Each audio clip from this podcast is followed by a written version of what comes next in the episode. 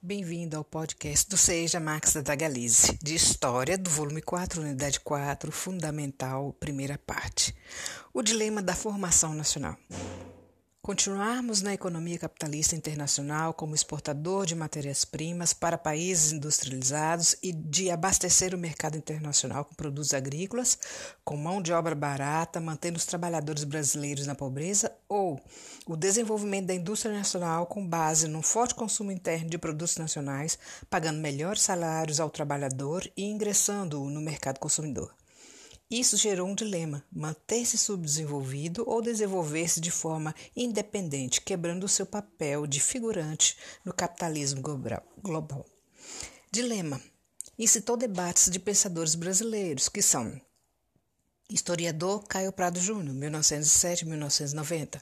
O capitalismo para desenvolver o Brasil, teria que fortalecer o mercado interno, melhoria do padrão de consumo do trabalhador, promover uma pequena reforma agrária que oportunizaria melhores condições para os trabalhadores rurais e, por tabela, um movimento migratório para o campo, levando os patrões nas cidades para manter os empregos, ampliar benefícios e, au e aumentar salários.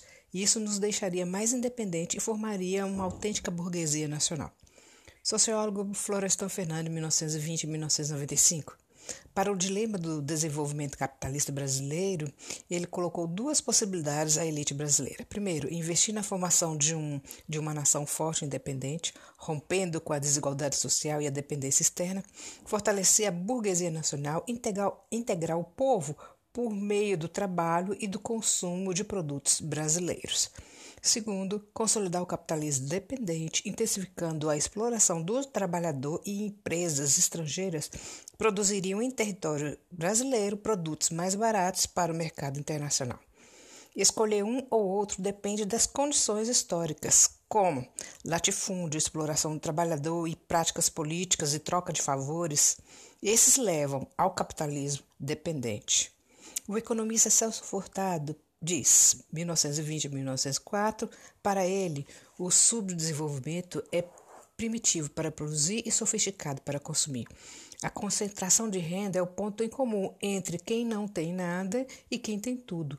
Países subdesenvolvidos nunca alcançarão os desenvolvidos.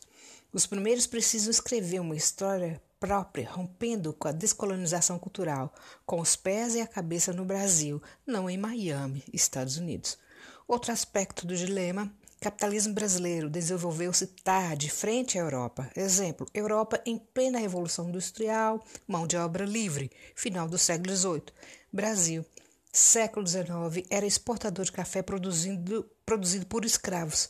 Indústria brasileira só no final do século XX, melhor dizendo, século XIX.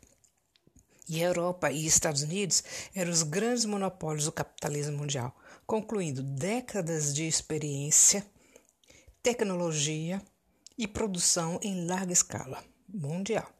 Medida para desenvolver o país: primeiro, protecionismo. Proteger o mercado interno, as indústrias nacionais, aumentar impostos para produtos importados a Alemanha e os Estados Unidos não estavam na primeira leva dos países industrializados, mas adotaram e adotam tais medidas até hoje. Consequência de adotarmos tais medidas, contrariaremos as multinacionais e empresários brasileiros ligados a elas e formaríamos potências concorrentes. Exemplo, durante o governo de JK, montadoras automobilísticas estrangeiras com fábricas aqui no Brasil não nutriram simpatia pela Fábrica Nacional de Motores, FNM, produtora de carros e caminhões desde 1942 no governo Vargas, fechada em 1985. Enfim, para desenvolvermos, teremos que enfrentar a desigualdade social e a dependência externa e rompermos com as estruturas que marcaram a nossa história desde o período colonial tipo latifúndio. Parafraseando Elias Lima da Silva, desconhecemos quem seja, mas gostamos da frase. Quando pensar em desistir, lembre-se do porquê começou. Até mais!